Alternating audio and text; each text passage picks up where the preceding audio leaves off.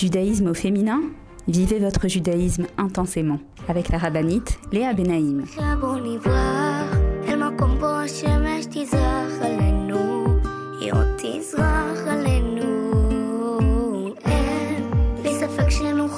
Bonjour à toutes et bienvenue sur Torah Box Radio depuis Jérusalem pour notre émission de judaïsme au féminin. Alors les filles, j'espère que vous allez bien.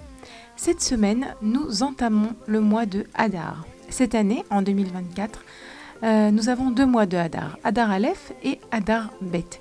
Donc, on sait bien que Nirnas Hadar Marbim Besimra, lorsque on commence Hadar, on doit augmenter en joie. Et donc, cette année, on a un double challenge. Et oui, euh, la joie, c'est un très grand challenge. Alors, qu'est-ce que j'ai prévu pour vous aujourd'hui?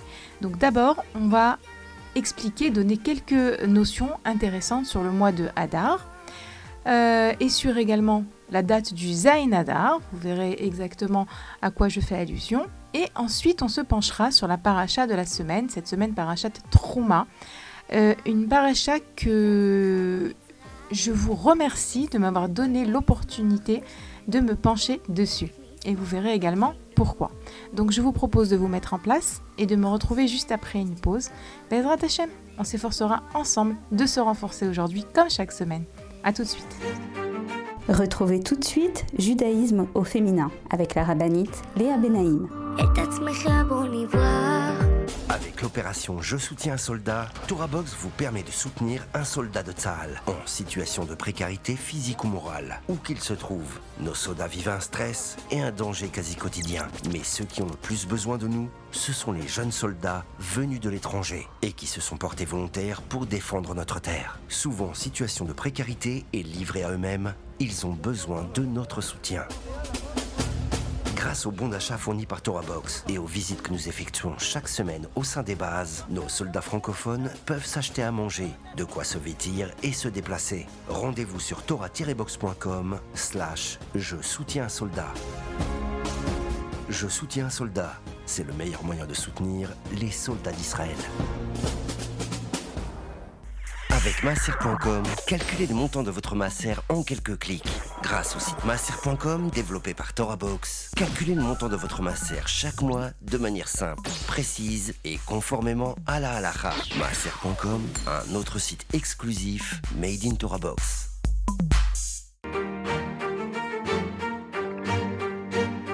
Judaïsme au féminin?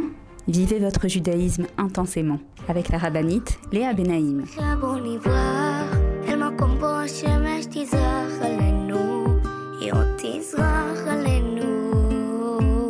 Et nous revoilà pour notre émission de judaïsme au féminin sur Torah Box Radio. Donc, comme je vous l'ai dit, les filles, j'aimerais d'abord euh, dire quelques mots sur le mois de Hadar. Alors oui, en général, on n'a qu'un mois. Cette année, à Baruch Hu, en fait, euh, par rapport aux besoins que le mois, que, pardon, que Pessar tombe au printemps, alors les sages décident toutes les quelques années de doubler le mois de Hadar parce que Pessar doit toujours tomber au printemps. Et donc cette année, euh, on est donc dans ce cas de figure où on a deux mois de Hadar. En fait, euh, pour certaines personnes, parfois pour les écoliers, ça leur paraît long, mais en réalité, c'est un double cadeau, un double challenge et un double cadeau. Parce qu'on sait que le mois de Hadar, c'est le mois de la joie.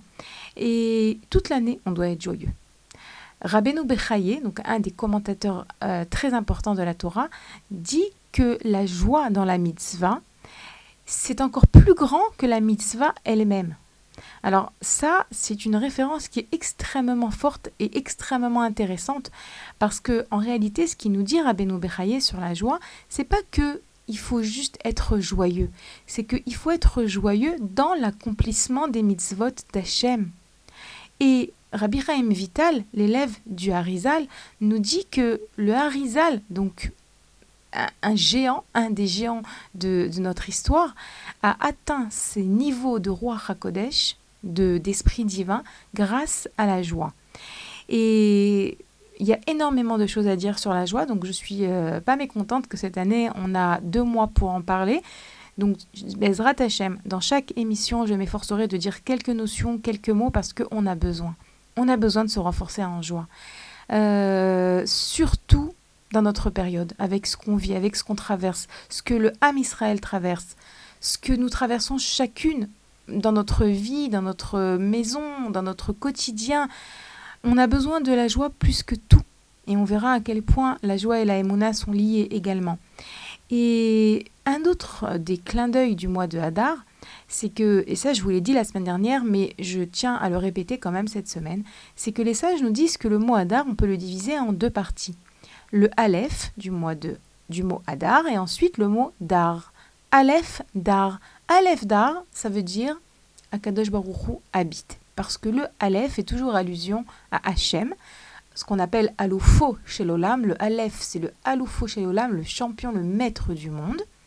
Et ensuite, les lettres Dalet Resh euh, forment le mot Dar, comme dira une maison, Dar qui veut dire habiter. Dans ce mois de Hadar, Akadosh Baruch il est présent.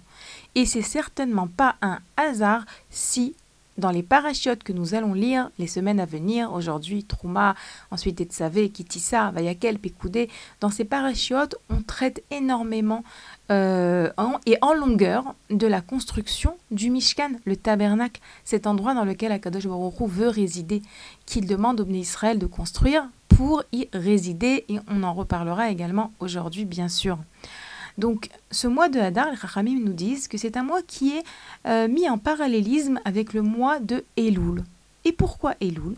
Parce que vous savez que euh, les sages dans la Gemara nous expliquent qu'il y a deux manières de compter l'année juive, qu'il y a deux euh, débuts d'année. Selon certains avis, donc le premier mois de l'année étant le mois de Tishrei, Rosh Hashanah, Yom Kippour, Sukkot, Tishrei. Et selon un autre avis, en fait, ça dépend de la manière dont on de quel Rosh Hashanah on parle, il y a des explications. Mais en tout cas, on nous dit également que le premier mois de l'année est le mois de Nissan. Et de la même manière que le mois de Elul précède le mois de Tishri, c'est le mois juste avant Rosh Hashanah, de la même manière, Adar précède le mois de Nissan, qui est donc le mois de Pessah. Et ces deux mois, Elul et Adar, en fait, Rachamim nous enseigne que ces deux mois, ils ont en commun le fait que ce, que ce sont des mois de Teshuvah, des mois dans lesquels on a la possibilité de revenir vers Hachem. Et les Chachamim de nous dire que le mois de Hadar, c'est le mois de la Teshuvah par amour revenir vers Hachem par amour. Il y a également cet aspect en Elul, mais c'est vrai que, euh, comme nous disent les grands du Moussar, que dans le mois de Elul, il y a aussi une certaine crainte, euh, en fait, qui est indispensable pour nous préparer convenablement à Rosh Hashanah au jour du jugement. Le mois de Hadar, donc de nouveau ce mois qui précède le premier mois de l'année juive, est un mois dans lequel on nous invite à augmenter en joie et on nous invite à augmenter en teshuva à faire teshuva. Et vous savez que tout est lié dans la Torah. Lorsque j'étudie les parachutes pour préparer cette émission, je me dis, mais c'est incroyable, tout est lié. Il euh, n'y a pas de hasard si le mois de la joie, c'est le mois de la tchouva par amour. Parce que réellement, lorsque on réalise, et c'est un travail, c'est un travail parce que très souvent, ce sont des choses qu'on sait en, on va dire, euh, on le sait, mais on ne vit pas forcément avec ces notions que euh, la véritable joie, c'est lorsqu'un juif il est connecté à son créateur. Et comment est-ce qu'on est connecté à notre créateur? À travers le fait d'accomplir ses commandements, à travers le fait de revenir vers lui, à travers le fait de faire teshuva et de lui demander pardon lorsqu'on s'est éloigné de lui. Et ça, ça nous procure le plus haut niveau de joie. De nouveau, on va en parler beaucoup de la joie. J'ai beaucoup de choses à vous dire, Bezrat Hashem. Euh, mais je vais un petit peu continuer à vous dire quelques mots sur le mois de Hadar. Le mois de Hadar a pour signe astrologique les poissons, Dagim. Et il y a deux, particularités dans les poissons. Premièrement, on sait que les poissons ne ferment pas leurs yeux, ils n'ont pas de paupières. Pourquoi? Parce que c'est aussi un symbole de protection divine de Ashgara Pratit, Akadosh Baruch qui, qui nous protège et qui ne ferme jamais les yeux dans sa protection et, Béhémet, comme je vous ai dit, c'est un mois particulier. Et même ce signe, les poissons qui ne sont pas morts dans le déluge, euh, ils sont, on va dire, un signe positif. Si on peut dire qu'il y a des signes positifs et des signes négatifs, je ne pense pas.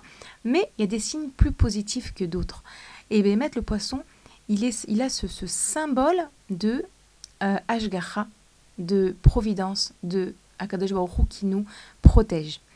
Il y a également autre chose dans, dans le poisson qui est intéressant, que j'ai entendu, que c'est quelque chose que j'avais déjà entendu, mais je l'ai réentendu cette semaine de la rabbinite Ragetira, qui disait que lorsque les poissons, les gros poissons, cherchent à, se nourrir, alors euh, ils coursent les petits poissons. Mais lorsque on ouvre les, les ventres des poissons, on s'aperçoit que tous les poissons qu'ils ont avalés, ils les ont avalés avec la tête la première, alors que normalement, un poisson qui course un petit poisson, il est censé avoir euh, par la queue. Et là, non, on nous dit que, en fait, lorsqu'on ouvre leur ventre, on voit que ils ont avalé les poissons par leur tête et pas par la queue. Et en fait, on nous explique que c'est parce que les poissons, euh, de quoi ils se nourrissent en vérité Ils se nourrissent pas des poissons qu'ils ont coursés, ils, ont, ils se nourrissent des poissons qui sont rentrés dans leur bouche pendant qu'ils avaient la, bouche ouverte pour essayer euh, d'attraper les petits poissons. Et les nous disent que c'est un très très grand signe, euh, une grande leçon de Emouna et de Bitachon, de confiance en Dieu. Parce que, pareil, dans la Parnassa, des fois on croit que on réussit à subvenir à nos besoins parce que j'ai fait cet effort. En vérité, le poisson, il fait un effort pour attraper un, petit poisson, mais c'est d'autres en vérité qui rentrent à l'intérieur de lui. Et tout ça, c'est vient nous renforcer dans la Emouna et le Bitachon que on fait ce qu'on peut, mais il faut bien savoir et être convaincu qu'au bout du compte, Akadosh Baruch c'est lui qui nous nourrit. C'est pas notre travail, c'est pas nos efforts, c'est pas notre intelligence, c'est pas nos diplômes, c'est Akadosh Baruch et ça c'est vrai dans tous les domaines. Là, on parle de la subsistance, on parle de euh, par rapport aux poissons qui ont été mangés, mais dans tous les domaines, c'est vrai. On fait des efforts, mais il faut être convaincu que c'est Akadosh Baruch qui décide du résultat par rapport à ce qu'on a réellement besoin. Autre chose aussi que j'ai entendu de la rabbin Gichira, que j'ai trouvé ça euh, très mignon, c'est qu'elle disait que si les poissons, euh, les gros poissons, ils avaient avalé les poissons qu'ils coursaient à travers donc la queue, puisqu'ils fuient, donc euh, ils ont la queue face à leur bouche, et ben cette queue, elle est pleine de, de, pointes et d'écailles, et en fait, elle, aurait blessé le poisson. Alors que lorsque le poisson avale celui qui vient sur son chemin et, et qu'il l'avale par la tête, ça glisse sans le blesser. Combien est-ce que Akadosh Baruchou a fait ce monde de manière merveilleuse? Même dans les poissons, on peut voir la main d'Akadosh Baruchou. Et même dans les poissons, on peut voir combien est-ce que tout est euh, géré de manière euh, extrêmement précise, extrêmement juste, extrêmement euh, merveilleuse, tout simplement. Donc ça aussi, c'est le mois de Hadar, de nouveau, ce mois de joie, on a dit, ce mois de Teshuvah, ce mois où on va se renforcer en bitachon, et tout ça, c'est lié. La confiance en Dieu, c'est la joie, la joie, c'est la confiance en Dieu, c'est revenir vers lui, c'est faire Teshuvah par amour, tout ça, ça fait un, tout ça, c'est lié. Il n'y a rien de plus beau que de voir combien est-ce que dans notre Torah, tout est logique, tout est vrai, tout est, tout, tout s'en casse de manière, euh, voilà, extraordinaire. Autre chose aussi qu'il faut savoir, c'est que le 7 Adar, Zain Adar, c'est la Iloula de Moshe Rabbeinu. Alors, nous ne fêtons pas la Iloula de Moshe Rabbeinu en Adar Aleph, mais en Adar Bet. Et donc de la même manière qu'on va fêter Purim que le mois prochain, mais néanmoins, puisque cette semaine, euh, on aura cette date, qui est une date donc particulière, le jour où Moshe Rabbeinu est né et a quitté ce monde, j'aimerais quand même vous dire quelques mots. Euh, je suppose aussi que le mois prochain, je serai occupée à vous parler de, de, de, Purim, je suppose. Donc je vais en profiter pour vous parler de euh, cette date de Zainadar aujourd'hui. Donc vous parlez de Moshe Rabbeinu, c'est infini, c'est infini. Moshe Rabbeinu, c'est celui qu'Akadosh Baruch a choisi pour sortir les Israël d'Égypte. Moshe Rabbeinu, c'est le tzaddik avec un grand L, celui qui a voué sa vie pour le Ham Israël. Il a demandé à Kadosh Baruch après la faute du veau d'or qu'on verra dans quelques semaines, Hachem, efface-moi de ton livre, mais ne touche pas à un ongle d'Ebné Israël, tellement qu'il aimait l'Ebné Israël. Et Bémet, euh, il y a énormément de midrashim dans la Torah orale qui nous décrivent la manière dont Moshe Rabbeinu va quitter ce monde. Ce sont des midrashim qui sont très poignants et en même temps très tristes. Mais il y a une notion sur laquelle j'aimerais euh, vous parler. C'est une notion qui a été ramenée par le Rav Kitov dans son livre euh, Le Sefer HaTodah, qui nous dit que le jour de la Iloula de Moshe Rabbeinu, donc le 7 Adar, c'est un moment dans lequel le juif doit se poser et se pencher sur deux idées. La première idée, c'est l'idée de euh, Tzipia Lishua. Tzipia Lishua, c'est attendre et espérer la délivrance, c'est-à-dire le Mashiach, mais également euh, nos petites délivrances ou nos grandes délivrances personnelles. La deuxième idée que le Rav Kitov nous dit que le jour du 7 Adar, c'est un jour sur lequel il faut accentuer la, notre travail, nos pensées sur, ce, sur cela, c'est ce qu'on appelle Irat Adin, la crainte du jugement. Alors évidemment, vous vous posez la question, mais pourquoi ces deux euh, notion par rapport à Moshe Rabbeinu, quel rapport? Alors, je vois que c'est presque le moment pour nous de faire une pause, donc je préfère faire la pause et ensuite vous développer ces deux idées. En tout cas, je vous rappelle que notre émission est rediffusée tous les jours sur la radio de Torah Box et également vous pouvez la retrouver sur le site de Torah Box, toutes nos émissions depuis plus de trois ans et demi, Baruch Hashem. Et si vous voulez nous laisser un message, vous pouvez le faire à l'adresse mail suivante radio-torah-box.com. Tout de suite après la pause, on reprend ça.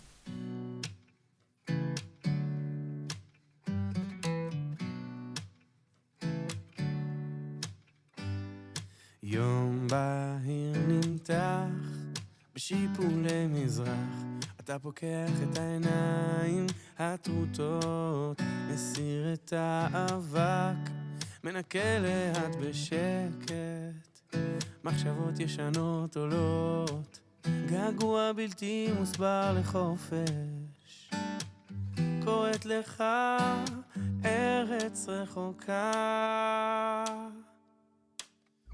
הכל עוד אפשרי, אם רק תבחר להשיב את עצמך ממצולות הים, את הזמן שעבר, את החלום שנמוג בין הסערה. אתה מתחיל לרקוד לה לה לה לה רוח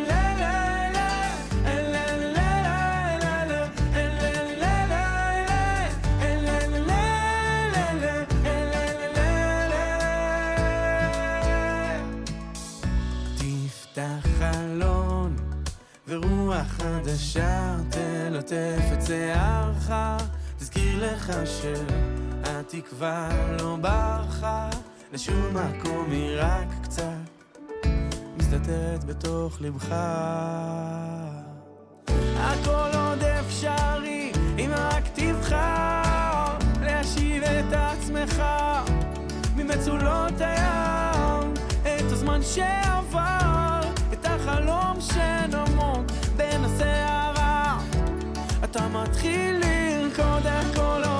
אפשרי אם רק תבחר להשיב את עצמך ממצולות הים את הזמן שעבר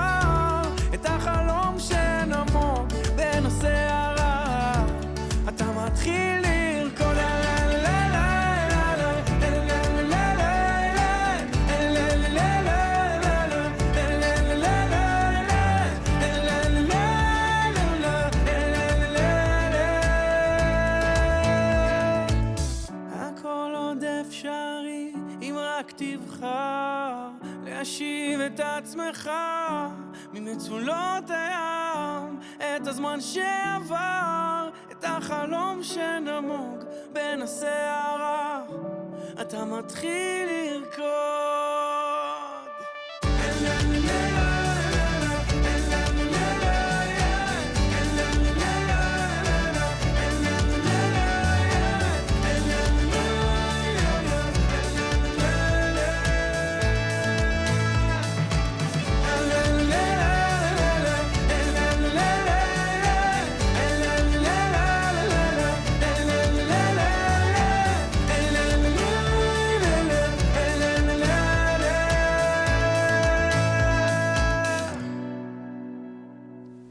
Voilà pour notre émission de judaïsme au féminin sur Torah Box Radio.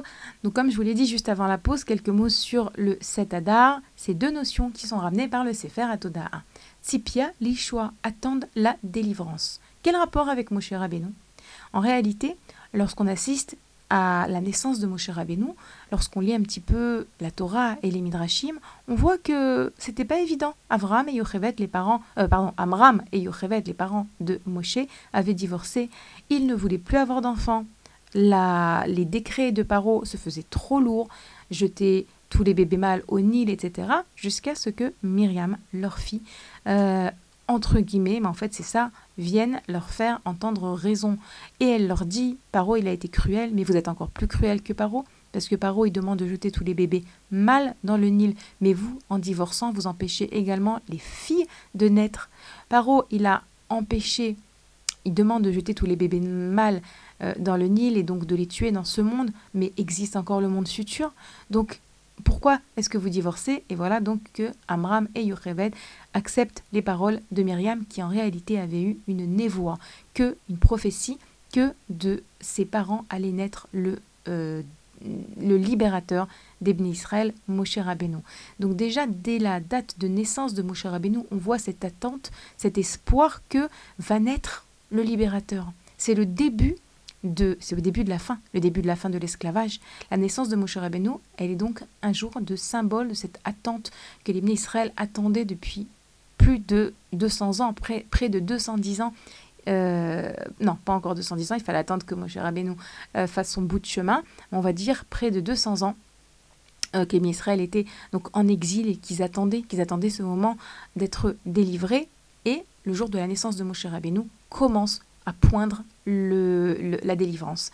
Donc, nous aussi, ce jour de cet Adar, nous dit le Rav Kitov, on doit travailler cette idée, cette notion de croire et d'espérer dans la délivrance. De nouveau, lorsque je parle de délivrance, je parle bien sûr de la venue de Machiar, attendre, espérer, vouloir, demander, prier, supplier, et également nos délivrances personnelles, lorsque nous avons des soucis, des problèmes, des épreuves dans notre vie au quotidien, nous devons nous renforcer dans l'attente, l'espoir que Akadosh Baruch va nous aider, va nous sauver, va nous délivrer de nos problèmes.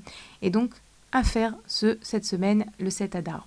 La deuxième chose, le deuxième point, comme je vous ai dit, c'était la iratadine, la crainte du din, la crainte du jugement. Et pourquoi cela? Parce que Moshe Rabbeinu va être puni pour avoir frappé sur le rocher, de ne pas pouvoir rentrer en terre d'Israël. Et dans, toutes, dans tous les midrashim de la Torah orale dans lesquels on nous décrit la fin de la vie de Moshe Rabbeinu, comme je vous l'ai dit tout à l'heure, c'est extrêmement poignant de voir combien est-ce que Moshe supplie Akadosh Baruch de le laisser rentrer en terre d'Israël.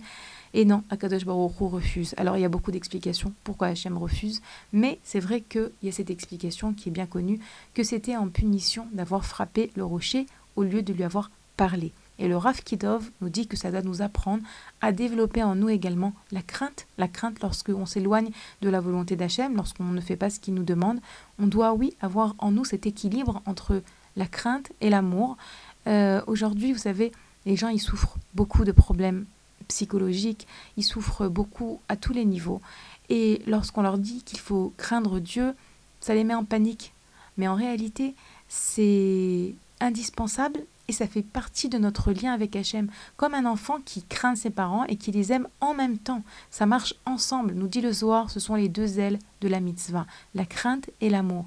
Et le juif se doit de se trouver un équilibre entre la crainte et l'amour. Parce que quelqu'un qui ne vit qu'avec l'amour d'Hachem, eh ben, il peut ne pas être euh, suffisamment euh, vigilant dans l'accomplissement de ses mitzvot. Il se dit non, de toutes les manières, j'aime Dieu, Dieu m'aime. Donc quelle importance si euh, j'ai fait rentrer Shabbat une heure avant ou une heure après? Oh, mais quelle importance si Non, et Dafka dans cette paracha, c'est une paracha qui est tout en mesure, tout en précision, une paracha dans laquelle on nous décrit la construction l'ordre de la construction du Mishkan. Et je vous ai dit, le début de, de, cette émission, je vous ai dit, je vous remercie de me permettre d'étudier un petit peu autour de ces parachutes pour vous transmettre ces idées dans, dans mon émission. Et en réalité, pourquoi est-ce que je vous remercie? Parce que ça aussi, je l'ai dit la semaine dernière, que à l'école, j'aimais pas trop ces parachutes. Lorsqu'on les étudiait à l'école, je trouvais que c'était très technique. Euh, combien de mesures, quels matériaux, pour quel instrument, etc. Pour quel euh, cli, pour quel euh, outil du, du Mishkan d'abord. Et en réalité, lorsque je me suis penchée un petit peu sur la question, je me suis rendu compte combien est-ce que ces parachutes, elles étaient riches d'enseignements, et pas simplement de savoir exactement comment le Mishkan était construit, qu'est-ce qu'il y avait à l'intérieur, avec quels matériaux, quelles mesures, mais également il faut savoir que euh, le Mishkan, c'est tout un symbole. On va en parler. Le Mishkan, c'est Akadosh Baruch qui veut résider à l'intérieur du peuple juif, à l'intérieur de nous. Alors, j'ai beaucoup de choses à vous dire. D'abord, il faut savoir qu'on a des midrashim qui nous expliquent que, après avoir donné la Torah, Akadosh Baruch Hu demande aux Israël de leur fabriquer un, un tabernacle pour qu'ils puissent y résider. Il y a des jolies paraboles qui sont ramenées. On dit que une des paraboles, c'est un père qui demande à son fils de lui faire une petite chambre chez lui à la maison pour qu'il puisse résider près de lui. Akadosh Baruch Hu veut résider près de sa Torah, il nous l'a donné près de nous, et c'est pour ça qu'il nous demande de lui fabriquer ce tabernacle. On a également la parabole du berger et du troupeau. Le berger, c'est Akadosh Baruch Hu. Le troupeau, c'est nous. Et le pâturage, c'est le Mishkan, c'est-à-dire c'est ce qui nous lie à Akadosh Baruch Hu, ce qui crée ce lien entre Hachem et nous. De savoir que grâce au berger et au pâturage, le troupeau, il a un sens, il a un sens, il sait où il va, il sait ce qu'il fait. Donc de nouveau, il y a des très jolis midrashim pour nous expliquer, mais ça veut dire quoi qu'Akadosh Baruch demande de lui créer, de lui fabriquer un tabernacle? Akadosh Baruch il est partout. D'ailleurs, il y a une très jolie euh, question qui a été posée, enfin c'est pour te la réponse qui est très jolie. On a posé la question euh, au rabbi de Kotsk, et, et cet Almidim, ses élèves lui ont demandé, mais où est Akadosh Baruch Et le rabbi de Kotsk de répondre, Akadosh Baruch Hu, il est là où on le laisse rentrer. Ça veut dire que Akadosh Baruch bien sûr qu'il est partout et il est omniprésent, mais Akadosh Baruch il a créé cette réalité qu'il ne va résider que là où on lui fait une place. Et vous savez certainement que dans notre paracha, cet ordre de construire un Mishkan est écrit de la sorte. Euh, il demande à Shem de Israël, construisez-moi un Mishkan, Veshachanti Betocham, afin que je réside en eux. Alors, bien sûr, une question bien connue, pourquoi est-ce que c'est écrit en eux, alors que normalement on aurait dû dire en lui, à l'intérieur de ce tabernacle? Et les Chachamim nous expliquent que Akadosh Baruch ce qu'il veut, c'est résider à l'intérieur de nous, de chaque juif. C'est pour ça qu'on a plus de 400 versets qui nous décrivent la construction du Mishkan, alors que pour la création du monde, on en a peut-être 40, quelque chose comme ça, si je me souviens bien. Je ne suis pas précise. Mais en réalité, la construction du Mishkan, c'est toute une notion. C'est Akadosh Baruch Hu qui dit au Bnei Israël Je veux résider en vous, mais faites-moi de la place. Pour pouvoir euh, vivre avec Akadosh Baruch il faut lui faire de la place. Il faut faire de la place à Hachem en nous, à l'intérieur de nous. Parce qu'Akadosh Baruch lui, il veut résider en nous. Il veut résider dans ce monde, il veut être présent dans nos vies, mais pour ça, il faut lui faire un réceptacle. Il faut être là pour lui. il y a des choses qui font fuir Akadosh Baruch si on peut dire comme ça, on, dirait plutôt la shrina, qui font, qui font des choses qui font fuir la shrina. Vous savez, shrina, providence divine, mishkan, ce sont les mêmes mots, les mêmes lettres, la même racine. La shrina réside dans certaines conditions. La shrina, par exemple, elle ne réside pas euh, où il y a de l'orgueil, la shrina ne réside pas où il y a un manque de tsniout, il y a des conditions. Mais également, puisque le terme qui a été employé, c'est un terme au pluriel, betocham à l'intérieur de eux, on doit bien comprendre qu'Akadosh Baruch Hu, il veut résider en nous.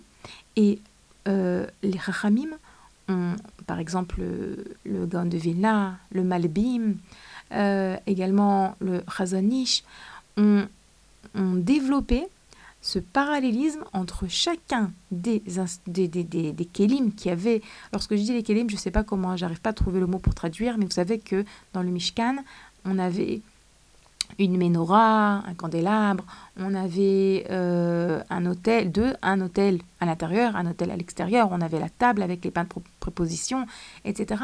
Alors tout ça, le Malbim, comme je vous ai dit, le Gon de Vilna, euh, différentes sadikim, Rachamim nous explique que chacun de ces, euh, de ces meubles, de ces, de ces kelim, on va laisser le mot kelim, euh, représente une partie du corps de l'homme, une partie du corps de l'homme. Et le Mishkan également, et vous savez que le Beth sera construit sur le modèle du Mishkan. Je vous rappelle que le Mishkan, euh, c'était un, un, un, tabernacle qui était portatif.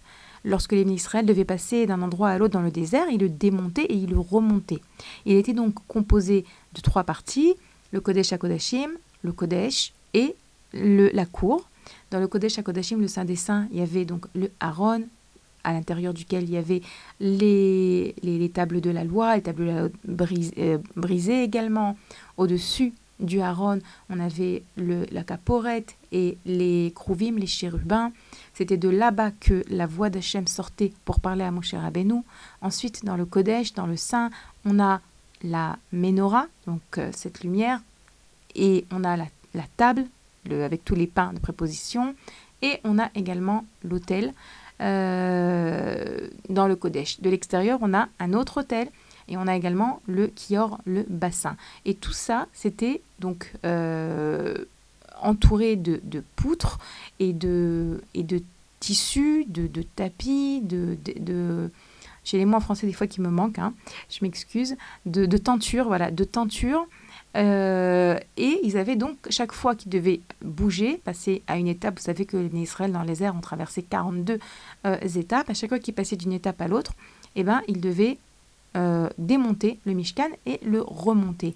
Et donc, comme je vous l'ai dit, les sages nous disent que ce parallélisme qu'il y a entre l'homme et le Mishkan, c'est plein, plein, plein de, notions, c'est-à-dire que si l'endroit le plus saint, par exemple le Kodesh à Kodashim, qui était l'endroit le plus saint, il a été comparé, selon certains avis, à notre tête, notre intellect qu'on doit protéger des pensées extérieures. Mais à notre avis qui nous dit que le Saint des Saints correspond à notre cœur, comme nous dit le Ravitzrak Utner, Zatzal, dans un chant qu'il a écrit, Bilvavi, Mishkan Evne, à l'intérieur de mon cœur, je vais fabriquer, je vais créer, euh, je vais construire un tabernacle. Akadosh Baruch il veut résider dans notre cœur, il veut résider dans notre tête, dans notre esprit, dans nos pensées, mais également dans nos yeux, dans nos oreilles, dans, nos, notre manière de marcher. Tout, tout notre corps doit être un réceptacle pour pouvoir euh, mériter qu'Akadosh Baruch réside en nous. Et de nouveau, le Malbim, par exemple, écrit un commentaire extrêmement lent, long, pardon, dans lequel il fait cette, comparative entre chaque partie du Mishkan, chacun des, des, des, kelim du, du, Mishkan, à quoi ça correspond et comment est-ce qu'on peut permettre à Kadosh Baruch de résider en nous. Donc déjà, vous avez bien compris que pour qu'Hachem réside, par exemple, dans notre cœur, il faut le nettoyer, ce cœur, il faut qu'il soit pur, qu'il soit pur de, qu'il soit pur de, de, sentiments négatifs comme de la jalousie, de la rancœur, de la haine, de l'orgueil. Si on veut qu'Akadosh Baruch réside dans notre tête, il faut qu'on ait des pensées positives, des pensées de Emouna et pas des pensées euh, de, désespoir ou des pensées de jugement négatif sur quelqu'un. On est nous-mêmes un tabernacle pour Akadosh Baruch et bon, on va faire une petite pause et on va continuer après Bezrat Hashem. Je vous rappelle que vous pouvez nous écrire à l'adresse mail suivante radio-tora-box.com. A tout de suite les filles, je vous attends. Retrouvez tout de suite Judaïsme au féminin avec la rabbinite Léa Benaïm. L'opération Je soutiens un soldat, ToraBox vous permet de soutenir un soldat de Tzahal en situation de précarité physique ou morale, où qu'il se trouve. Nos soldats vivent un stress et un danger quasi quotidien. Mais ceux qui ont le plus besoin de nous, ce sont les jeunes soldats venus de l'étranger et qui se sont portés volontaires pour défendre notre terre. Souvent en situation de précarité et livrés à eux-mêmes, ils ont besoin de notre soutien. Grâce aux bons d'achat fournis par ToraBox et aux visites que nous effectuons chaque semaine au sein des bases, nos soldats francophones peuvent s'acheter à manger, de quoi se vêtir et se déplacer. Rendez-vous sur tora-box.com slash je soutiens un soldat. Je soutiens un soldat, c'est le meilleur moyen de soutenir les soldats d'Israël. Avec masser.com, calculez le montant de votre masser en quelques clics. Grâce au site masser.com développé par ToraBox, calculez le montant de votre masser chaque mois de manière simple, précise et conformément à la halakha. Masser.com, un autre site exclusif made in ToraBox.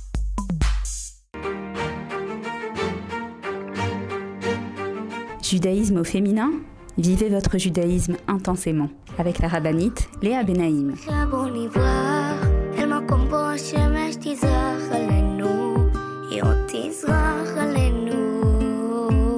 Et nous revoilà les filles pour la suite de notre émission de judaïsme au féminin sur Torah Box Radio. On continue d'essayer un petit peu ensemble de comprendre qu'est-ce que ces parachiotes qui nous décrivent la construction du Mishkan viennent nous dire.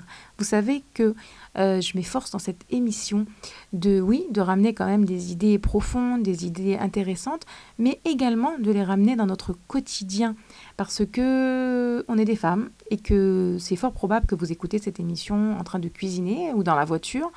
Et ce qu'on a besoin, nous les femmes, c'est, en hébreu, on dit tachles, concrètement, qu'est-ce que je fais avec ça? Concrètement, qu'est-ce qu'on fait avec ce que je viens de vous dire? Concrètement, on comprend que toutes ces parachutes qui nous décrivent comment est-ce qu'on devait construire le Mishkan, d'abord doivent nous réveiller à vérifier, à faire une vérification, une auto-vérification de savoir combien est-ce que je fais de la place à Hachem dans ma vie? Combien est-ce que mon cœur il est pur pour qu'Hachem puisse y résider, y résider? Combien est-ce que mon esprit est pur pour qu'Hachem puisse y résider?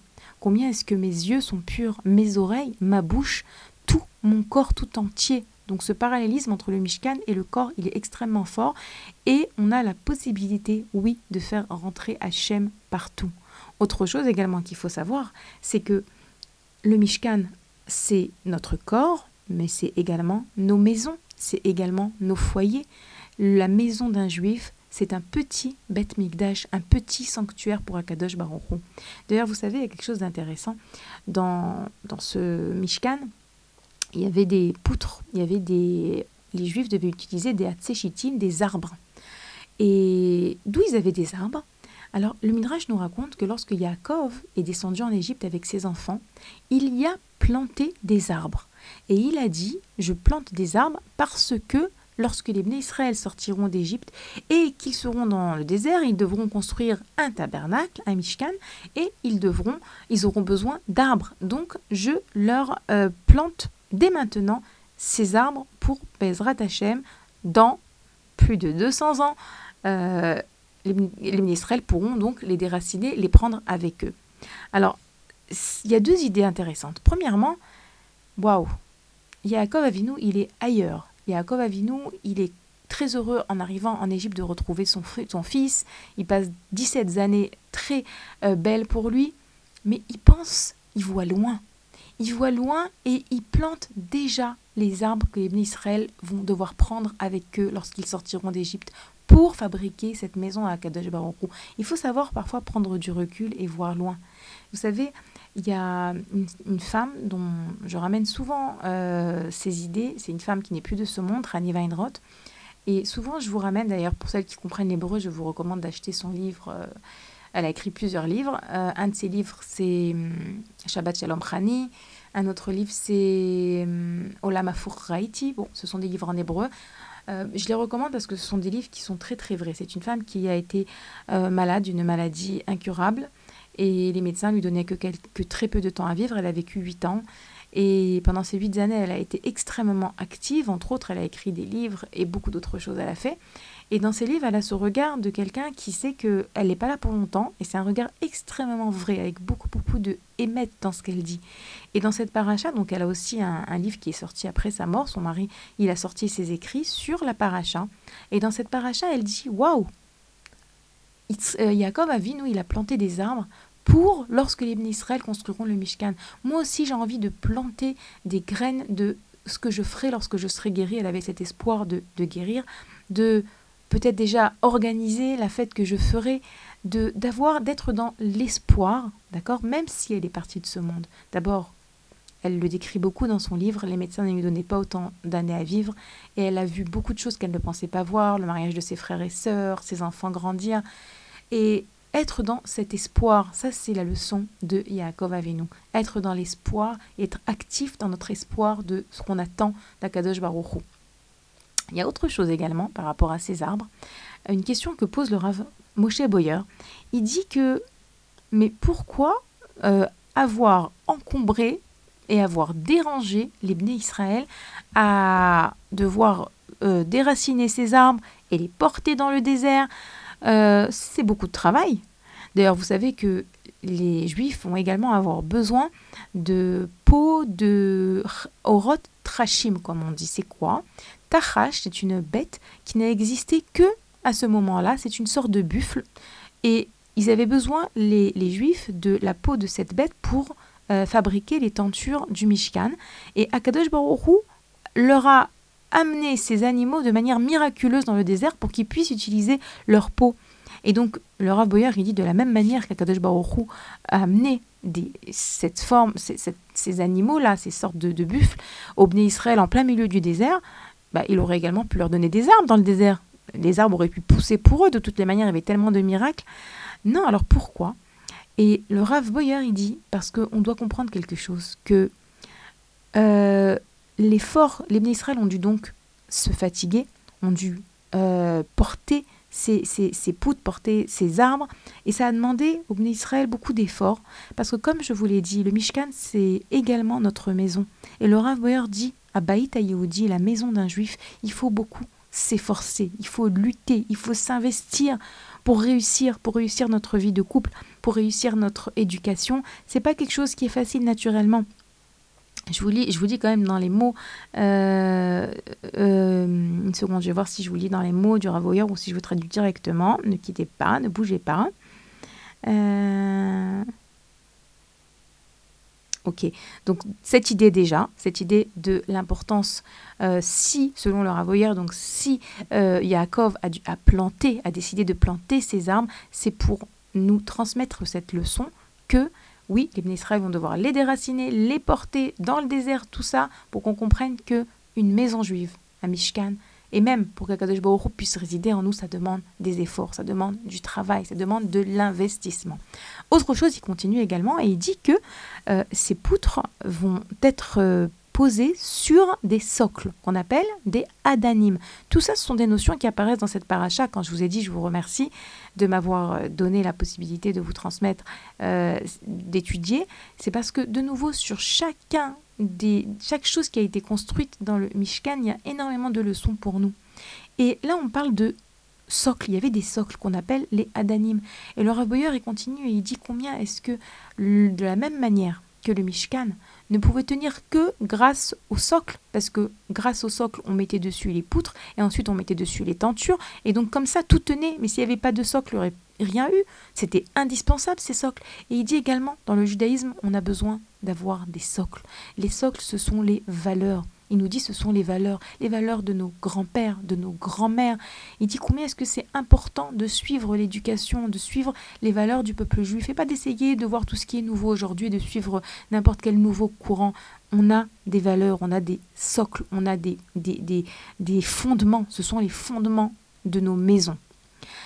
Euh, par rapport à, ces, euh, à ces fondements, à ces adanimes, j'aimerais encore vous dire quelques mots dans le, premier verset de la Baracha, on voit que à trois reprises apparaît le mot trouma, donc le nom de la Baracha, Akadosh Baruch qui demande aux Israël de prendre donc euh, cette trouma. Je ne sais pas si on va avoir le temps de, parler de cette notion que la trouma, c'est normalement quelque chose qu'on donne. Hachem, il emploie le nom de prendre, parce qu'en réalité, tout est à Hachem tout appartient à Hachem. Voilà, je le dis en quelques mots. Et lorsqu'on donne quelque chose, en vérité, on est les premiers à recevoir. Lorsqu'on donne un cadeau, lorsqu'on donne de la tzedaka, on reçoit avant tout. Et à trois reprises, donc, on a, en vérité, dans ce début de paracha, une allusion aux trois formes de dons que les bénis Israël vont faire. La première trouma qu'ils vont devoir faire, c'est donc devoir donner, un demi-machatzit à shekel, ce qu'on appelle un demi-shekel, pour fabriquer avec les socles. Ensuite, ils devront donner encore une fois un machatita shekel. Ce deuxième machatita shekel que les Israël donneront, ça servira à rester dans les caisses du Beth Amikdash pour tout ce qui est l'entretien du Beth Amikdash, pour les corbanotes, pour les ustensiles à réparer, pour tout ce qu'il y avait à faire au Beth Amikdash. Et donc chacun donnait un demi euh, shekel et tout ça était gardé dans la pièce euh, de, où on gardait tout l'argent du Mishkan. Et le troisième don, c'est ce qu'on appelait le don du cœur. Libo. Chaque juif, à part ces deux premières troumotes, ces deux premiers dons qui étaient obligatoires, ils avaient un troisième don. Mais le troisième don, c'était vous donnez ce que vous voulez. Vous donnez ce que vous voulez, ce que votre cœur vous invite à vouloir donner. Et là, il y avait 13 matériaux l'or, l'argent, le, le, cuivre, euh, l'huile, le, la laine, etc. Tout ce qu'il fallait donc apporter pour, pour la construction du Mishkan et chacun apportait ce qu'il voulait, comme il voulait. Et c'était extraordinaire de voir comment tout le Ham Israël va apporter de tout son cœur. On en reparlera de cette notion également. Euh, ils ont apporté, apporté de leur cœur. Leur cœur s'est élevé. On en reparlera. C'est une notion très très importante et très intéressante de voir comment est-ce qu'ils ont donné tout ça. Et par rapport à ces donc à ces euh, socles, à ces socles sur lesquels on va mettre les poutres pour fabriquer le Mishkan, on dit donc qu'il fallait euh, utiliser le demi-shekel. Et ce demi-shekel, en vérité, j'ai lu ça ce matin même dans le livre Les Kartov qui nous dit pourquoi un demi-shekel? Parce que les, les socles, je vous ai dit que c'est les valeurs. Mais les socles, c'est également la Emouna. Parce que la Emouna, c'est la base de tout. Et de la même manière que le, le Mishkan et ensuite le Bet Amigdash, le Mishkan repose sur ces socles, notre vie, elle repose sur notre Emouna. Et pourquoi un demi-shekel? Pourquoi pas un entier? Parce que le demi, c'est symbolique. Ça veut dire tu ne comprends pas tout. Tu vois que la moitié des choses. Tu sais pas ce qui se passe. Tu vois des choses difficiles. La Emouna, c'est de savoir que tu ne vois que la moitié. Tu ne vois qu'une partie. Tu ne n'es pas à la place de Dieu. C'est comme un enfant qui a grandi dans le palais d'un roi et qui a toujours vu du pain sur la table. Il ne savait pas comment est-ce qu'on a du pain. C'est également l'exemple qui est ramené dans le Lekartov. Et puis un beau jour, il, va dans un champ et il voit qu'on prend des graines, on les met dans la terre. Mais c'est pas dommage de les mettre dans la terre comme ça, de les enfouir, elles vont s'abîmer. Et il voit tout le processus de fabrication du pain. Comment est-ce qu'ensuite on prend les épis, et on les bat et on les hache. Et chaque étape, il dit mais c'est pas dommage, mais c'est pas dommage. Et lorsqu'il a fini, de voir que le pain sort du four et dit ah maintenant j'ai compris mais si j'avais vu que une des étapes j'aurais trouvé que c'est de la folie c'est trop bête et en réalité c'est une très grande leçon de savoir que dans notre vie personnelle et dans l'histoire du peuple juif, on ne comprend pas parce qu'on ne voit pas toute l'image, on ne voit pas toute la tmouna comme on dit, on ne voit pas tout ce que... Euh, on n'est pas Hachem, on n'est pas Dieu. On ne sait pas pourquoi, le comment du pourquoi, ça, ça nous paraît injuste, mais c'est parce qu'on ne voit pas tout. Et ça, c'est les socles, ça, c'est la base du Mishkan, la base de notre judaïsme, et de c'est notre Emouna, la Emouna. Et donc, le Lekartov nous dit que ces socles sont symboles de la Emouna. Euh, je, vois qu'on a presque terminé. J'essaie de voir s'il y a encore autre chose que je pourrais vous dire aujourd'hui. Quelque chose de mignon que j'ai lu également chez le Rav Jonathan Zaks, ex, enfin, grand rabbin euh, Zichron euh, en Angleterre, qui disait que euh, le Mishkan, c'est quasiment la première fois où les Israël vont être actifs. Jusqu'à maintenant, Hachem les a sortis d'Égypte, Hachem leur a donné la Torah, et là maintenant, ils vont être actifs et il appelle le Mishkan l'effet Ikea. C'est très mignon. Il dit l'effet Ikea, c'est quoi? C'est lorsque toi tu construis la chose, ben tu l'aimes en particulier. Les Israéliens vont énormément s'investir dans la construction du Mishkan. Ça va les rapprocher d'Hachem. Ça va leur permettre de sentir qu'ils sont actifs, ils ne sont pas simplement passifs dans toute cette histoire. Et être actif, ça donne énormément de simra. On va terminer avec ça. Être actif, ça donne énormément de joie euh, dans notre vie on va, pendant tout ce mois de Hadar, essayer de donner des conseils pour essayer de retrouver la joie perdue, on peut dire ça comme ça. Un des conseils, c'est être actif, être dans l'action, être dans le, don, être, euh, oui, dans le don. Cette semaine, on voit que Kadosh Baruch demande à Israël de donner, être dans le don, être dans le positif. Tout ça, ça nous aide à retrouver cette fameuse joie perdu ou pas perdu, mais pour celles qui l'ont perdu en tout cas. Euh, voilà, je vous remercie d'avoir passé ce moment avec moi. Je vous rappelle que vous pouvez nous écrire à l'adresse mail suivante radio-box.com et on se retrouve, Bezrat Hashem, la semaine prochaine pour la paracha de Tetsavé. À bientôt!